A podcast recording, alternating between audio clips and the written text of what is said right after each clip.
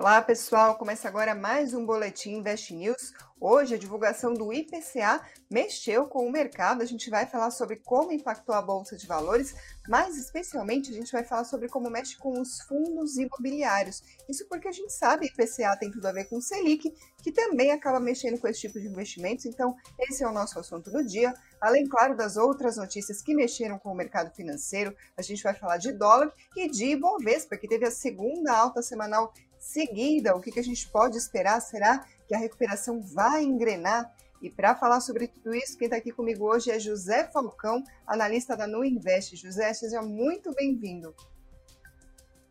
Olá, Karina. Olá, pessoal. Vamos nessa, fechar aí mais uma semana de dezembro, trazendo aí um pouco de alívio e respiro para os investidores. É isso aí, pessoal. Vamos começar então falando de fundos imobiliários. Primeiro eu vou falar para vocês o que, que, veio de dados da inflação e por que, que isso mexeu com o mercado. Hoje pela manhã, o IBGE divulgou o resultado do IPCA, que é considerado o indicador oficial de inflação do país, de novembro, subiu 0,95%, uma desaceleração, já que em outubro tinha sido 1,25%. Todo mundo estava esperando, na verdade, que ia desacelerar, mas foi melhor do que o esperado pelo mercado. Essa alta de 0,95 veio mais baixa do que a projeção de mais ou menos 1% dos analistas do mercado. E aí, isso poucos dias depois daquele comunicado do Copom, quando decidiu elevar a Selic em um ponto e meio percentual, vamos lembrar que o Copom disse o seguinte: olha, a inflação está sim no nosso radar, a gente está de olho na tal da desancoragem das expectativas, ou seja, todo mundo esperando que a inflação vai continuar subindo com força, então a gente está de olho, deixou a porta aberta para continuar subindo a Selic com força, e aí, dois dias depois, vem um dado de inflação abaixo do que o mercado espera. Isso, claro, acabou repercutindo bastante. A gente vai ver, daqui a pouco vai comentar os efeitos sobre bolsa de valores, por exemplo, mas agora falando especificamente sobre fundos imobiliários. A gente, claro, olha para a taxa Selic, já que se a inflação está subindo menos do que o esperado, será que isso pode aliviar a pressão sobre o Banco Central para continuar levando a Selic? José, passo essa pergunta para você, não que a gente possa responder exatamente o que vai ser do rumo da Selic, mas o que, como que essa expectativa por si só já mexe com fundos imobiliários? Com certeza, Karina. A desaceleração dos preços animou os investidores nessa semana, principalmente hoje, que passam a acreditar na possibilidade de o Banco Central tirar o pé do acelerador em relação ao aperto monetário. Então, caso a inflação continue dando sinais de arrefecimento, né, até o próximo cupom lá em fevereiro, o Banco Central deve, é, inclusive, mudar o tom da ata a ser divulgada na semana que vem. E isso aí pode trazer um tom mais positivo para esse mês de dezembro, final do ano. O IFIX, nesse contexto, Karina, avançou pela segunda semana consecutiva é, a 2,42% de alta nesta semana, foram oito pregões consecutivos de alta, interrompidos ontem com recuo leve de 0,16%, mas hoje recuperou esta perda referente a ontem, avançando 0,18%. No mês de novembro, o IFIX avança 3,71% e pode quebrar dessa forma quatro sequências consecutivas de quedas mensais é, nos, é, nesse ano. Então, é, há uma expectativa positiva nesse sentido, né, e essa quebra aí de sequência de quatro meses consecutivos de baixa. Então, é, os setores que mais se beneficiam nesse momento são aqueles que estão mais descontados, né, nesse ambiente de inflação dando sinais de arrefecimento, mas lembrando que os fundos de papel que investem em títulos do setor imobiliário, né, os fundos de CRI, de recebíveis imobiliários, seguem se beneficiando com a elevação dos juros e da inflação. Tá? Lembrando que, ainda que tenha registrado desaceleração em relação ao resultado de outubro, que foi de 1,25%, né, a inflação, né, medida pelo IPCA, foi a maior para o mês desde 2015. Então, é um sinal positivo, mas lembrando que a inflação ainda está muito alta. E vale destacar também, Karina, que alguns economistas é, já estão é, projetando uma inflação é, de apenas um dígito para esse ano. Para que isso aconteça, o IPCA de dezembro teria que ser de até 0,74%. essa expectativa né, de inflação acomodando traz uma expectativa também que o aperto monetário seja reduzido. E com isso, os ativos de risco ganham mais força. É isso que a gente está vendo na Bolsa, é isso que a gente está vendo nos fundos imobiliários. Mas voltando aqui um pouco o tema, os fundos de papéis continuam se beneficiando, a inflação continua alta e o ciclo de alta dos juros também vai ter continuidade no início do ano que vem. Alguns economistas falam que pode chegar até 12% ao ano a taxa Selic. Então, na lista, diante desse cenário mais positivo para os fundos de papéis, quando você pega a lista dos 10 FIIs com melhor desempenho em 2021, nove são de recebíveis imobiliários e apresentam ganhos de até 28% no ano. É, o principal que está né, no topo dessa lista é o URCA Prime Renda, código de negociação, o RPR11. Ele lidera a lista com um rendimento de 28%, considerando também um retorno com dividendos acumulados nesse período. É, tem uma lista com 10 fundos, dentre eles o URCA, o Valora, Kinea Rendimentos Imobiliários, o Devan, né, o, Deva, o famoso Deva 11, o Kinea Securities, é, o CSHG Recebíveis Imobiliários, o Hectare, o RISA Real Estate, o RBR Rendimento High Grade e o VBI CRI. Tá? Dessa lista aqui, pessoal, o que eu achei interessante é que desses 10 fundos que estão com maior valorização em 2021, três deles estão na nossa carteira Top FI. E aí vale a pena destacar é o DEVA 11, o DEVAN, o Kinea Securities, o KNSC11 e o RBR Rendimento High Grade, o RBR R11. Tá? É, e por que desse movimento? Né? Conforme a gente comentou, com títulos indexados à inflação e ao CDI, os fundos de recebíveis aproveitam o avanço principalmente do IPCA e da taxa Selic em 2021. E mesmo com um forte desempenho até o momento, né, alguns fundos da lista dos mais rentáveis até dezembro ainda apresentam preços atrativos de entrada. Né, com, quando você pega a métrica de preço sobre valor patrimonial, alguns deles ainda estão próximo de um, que sinaliza para um preço justo em relação a, a, ao valor patrimonial do fundo, com o preço de tela que está sendo negociado no mercado. Então esse é o contexto. O cenário ele não mudou, né? ele continua o mesmo. É, mas existe agora uma expectativa, um sinal, uma, uma luz no final do túnel com essa possível acomodação da inflação. Tá? E vale a pena destacar também, Karina, que saiu dados da inflação nos Estados Unidos, mas a gente pode entrar nesse tema um pouco mais para frente, quando a gente for falar de cenário macro no decorrer da, do programa. Isso, a gente já chega lá, até porque o pessoal ainda quer saber sobre fundos imobiliários. É, eu tenho aqui diversas perguntas interessantes. A primeira, por exemplo, é do Gil Costa. É uma pergunta simples, mas acho que deve estar na cabeça de muita gente, que é a seguinte: é, fundos imobiliários em queda, hora de comprar ou pode cair mais? Porque imagino que muito investidor possa ter na cabeça essa questão do momento de entrar, se o momento é apropriado, tanto para quem está de fora e está tentando buscar um melhor momento para começar a investir nesse tipo de fundo, quanto para quem já gosta e queria saber se agora é um bom momento para fazer mais aportes ou não. Eu gostaria de aproveitar para emendar uma segunda pergunta, porque você estava falando sobre o momento especificamente para os fundos de papéis, e o Alexandre Macabu quer saber se o próximo ano, ou seja, 2022, vai, deve ser favorável especificamente para esse tipo de investimento. Aí falando de projeções, né? A gente está falando sobre como um dado de inflação acabou mexendo com a expectativa do mercado para a inflação de uma maneira geral. Então, olhando lá para frente, o que, que você já pode ver assim de sinais de fundos de papel? Vamos lá. É, a primeira pergunta, eu, eu não gosto de falar está na hora de comprar, está na hora de vender.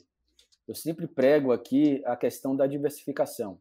Né? Você tem uma estratégia, um planejamento de longo prazo, e ali você vai colocar os seus, é, os seus objetivos. Olha, eu quero 30% em renda variável, 30% em multimercado, 40% em, em renda fixa desses 30% em renda variável, quanto que eu vou destinar a fundos imobiliários? Qual é o meu perfil? Né? Você gosta desse mercado? Você tem uma visão de longo prazo?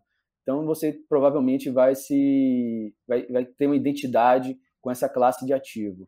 Né? Feito isso, é, o momento atual ele é muito oportuno porque são em momentos de crise, de desafios que os preços ficam mais atrativos, porque as pessoas correm do mercado de risco os preços ficam é, os preços são ajustados para baixo, e é aí que você tem a oportunidade de comprar bons ativos né, a preços mais convidativos, é nessa hora. Quando o mercado está indo bem, a economia está indo bem de forma geral, você não vai encontrar é, ação barata, você não vai encontrar cota de fundo imobiliário barato, vai estar tá tudo subindo.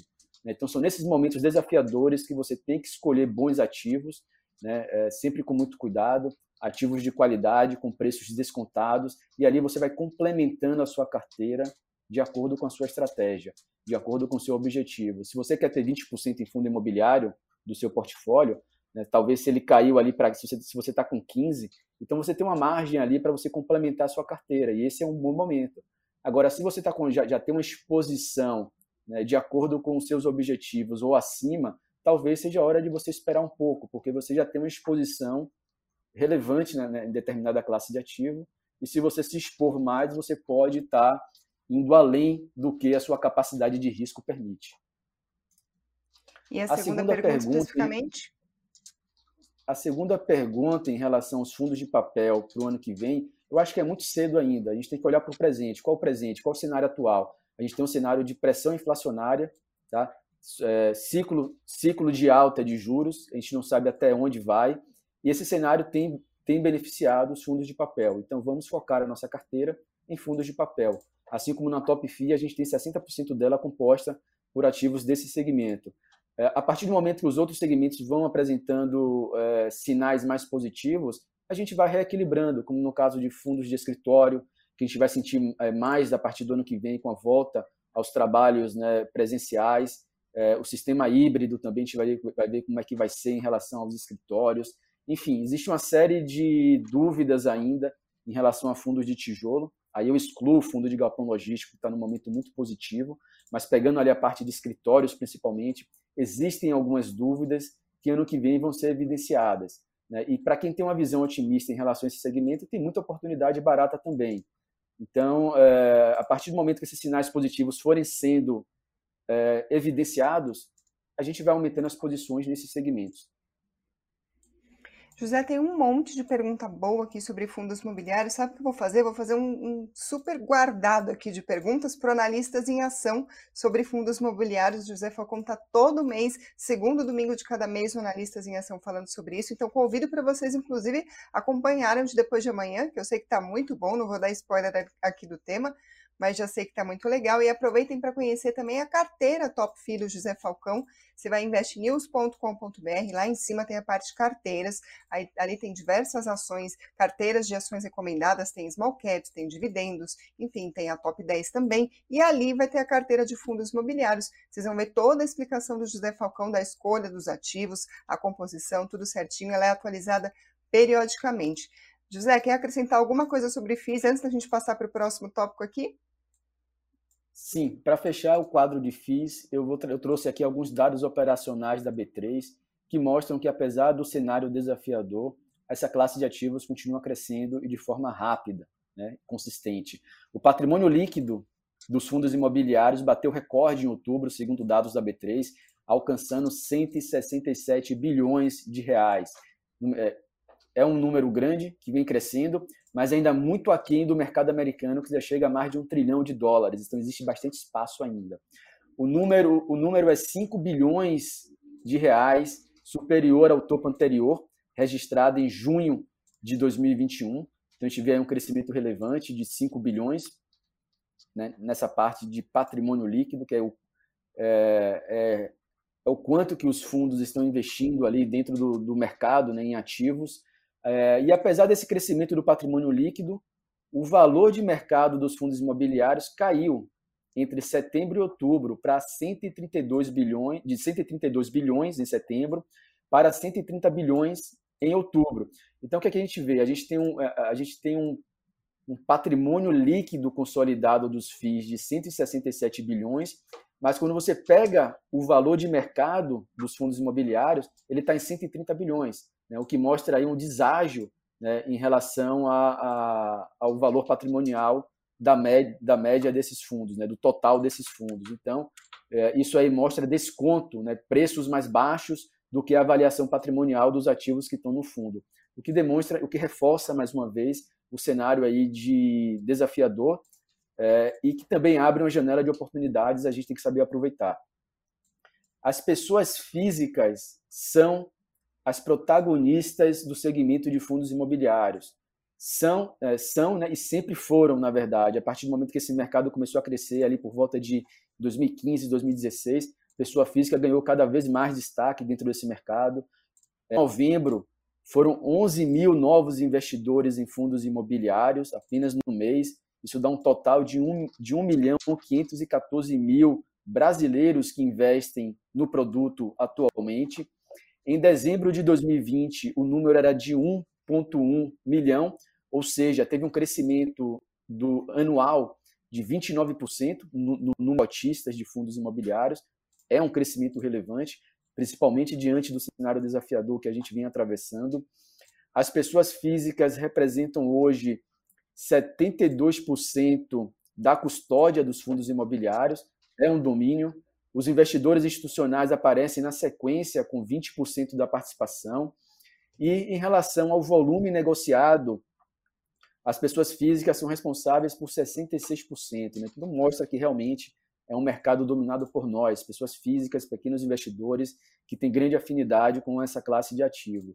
Já o volume médio diário de negociação de fundos imobiliários em 2021 foi de 273 milhões de reais, foi o maior da história na comparação anual. Tá? No acumulado do ano, o IFIX tinha baixa em torno de 10,1% até o fechamento de novembro, mas se comporta melhor do que o índice Bovespa, por exemplo, que registrou uma queda de 14,3%. Então, mostra que, é, apesar de ser um ativo com características de renda variável por ter suas cotas negociadas em bolsa, então apresenta risco, os fundos imobiliários têm apresentado menor impacto do que, por exemplo, a bolsa de valores, né, que tem sofrido mais é, nesse, nesse período. Então, é, eu, eu acho que os dois estão passando por momentos desafiadores, mas é natural que fundo imobiliário tenha um pouco menos de volatilidade, tá? Mas isso não quer dizer que não tenha risco. Sim, tem risco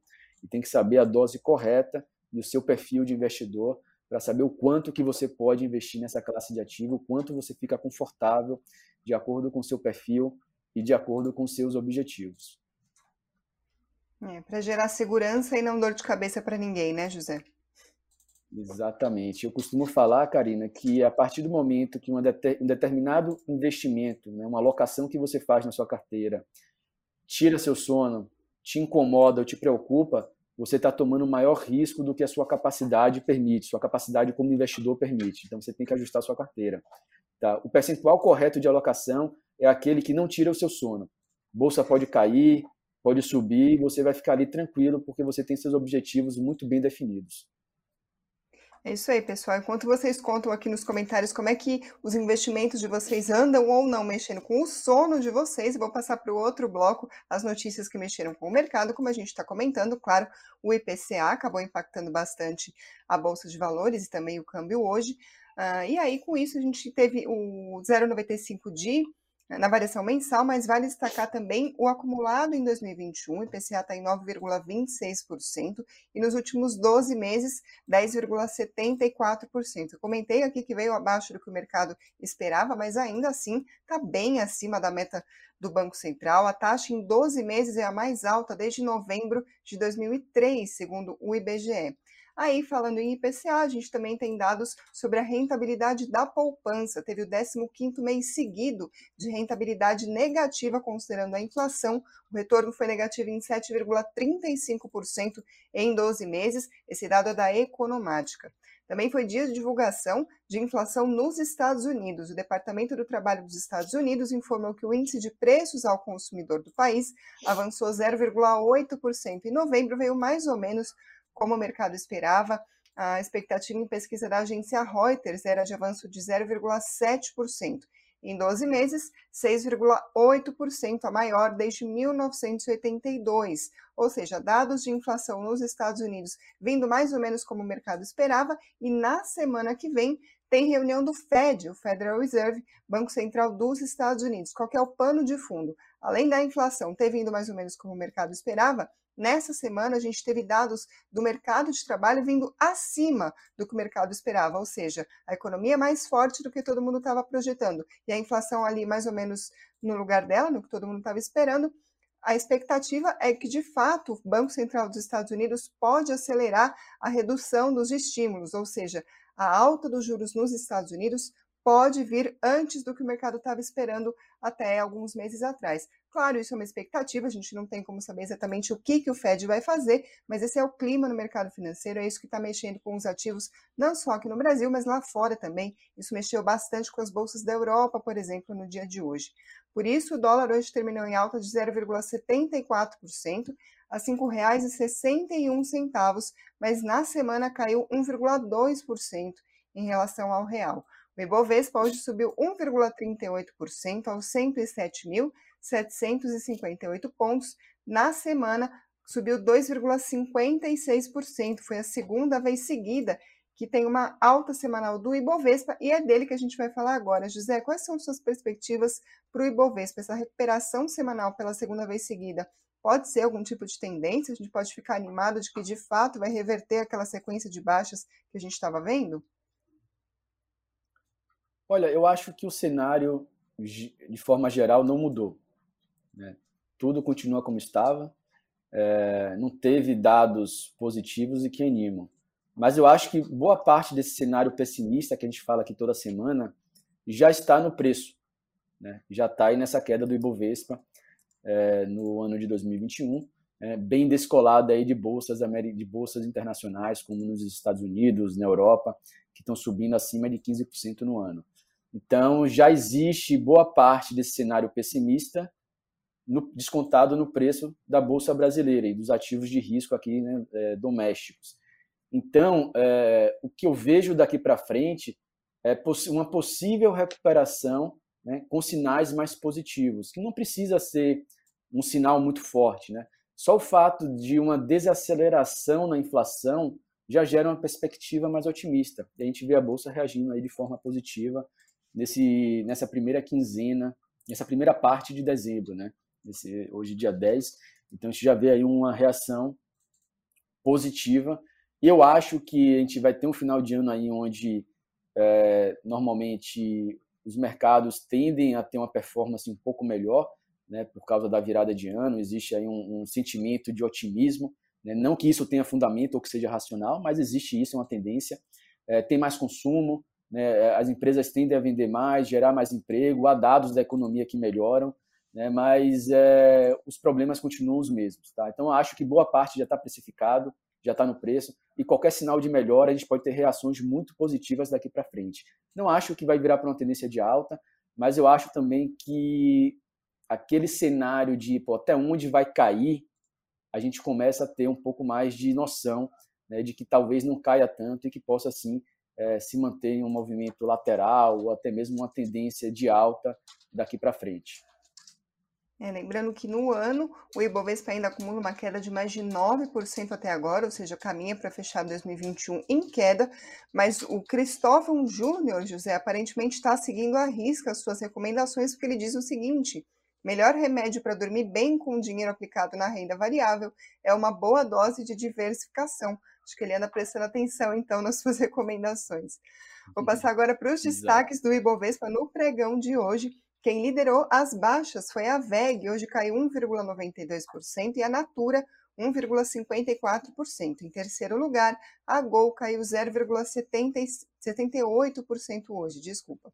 Entre as maiores altas, quem liderou o pregão foi o, B, o Banco Pan, subiu 15,31%, depois a Amélios, 14,93%, depois a Cogna, 11,97%. Esses foram os destaques de hoje das ações que compõem o Ibovespa. Agora eu vou passar para a semana. Quem liderou as perdas dentro do Ibovespa foi Magazine Luiza, caiu 9,65%, depois Santander, 5,05%, depois a TIM, caiu 3,85%. Entre as maiores altas, a Gol subiu 26,57%, a Cogna 16,94% e o Banco Pan 16,61%. José, com isso então a gente encerra o Boletim Invest News, mas antes vou te perguntar se tem alguma coisa que eu deixei de fora, deveria ter colocado aqui no roteiro e não coloquei, por favor, fica à vontade para acrescentar o que você quiser. Opa, tá no mudo. Eu acho Agora que a gente conseguiu abordar aqui. Agora sim. Eu acho que a gente conseguiu abordar de forma geral né, o que o está movimentando o mercado nessa semana. É, o meu conselho, a minha recomendação é manter os pés no chão, é, refletir né, sobre a, os seus objetivos como investidor, buscar uma, um equilíbrio da sua carteira para conseguir atravessar momentos difíceis e sobreviver no final. Né? Tem muito investidor que ele não cria. É, eu, crio, eu costumo falar que é, um, é, uma, é uma maturidade como investidor que você vai criando ao longo do tempo. Né? E às vezes você tem que tomar ali uma pancadinha ou outra para você aprender. Mas quando você cria esse nível de maturidade, né, você consegue chegar nesse nível de diversificação, você consegue atravessar tempestades e você consegue sobreviver. Tem muito investidor que, por ganância ou por mal indicação, falta de informação, acaba não sobrevivendo né? Aqui não existe é, fórmula para ganhar dinheiro rápido, é uma construção né, de patrimônio. E isso se faz ao longo do tempo. Então, é, é essa mensagem que eu deixo. E outra coisa que a gente falou aqui na semana passada: não é a primeira vez que a gente passa por problemas, dificuldades e crises. Né? O Brasil ele vive nesses ciclos, né? a economia global, de forma geral, vive nesses ciclos. O Brasil ainda é um pouco mais delicado a situação, né? Já passamos por situações parecidas ou piores e sobrevivemos. Né? Então, assim, a gente vai sobreviver. O importante é você estar com os pés no chão para você atravessar essa tempestade da forma mais segura possível. Eu falo tempestade, mas não é um cenário de tempestade, vamos dizer assim. É um cenário delicado, é um cenário desafiador.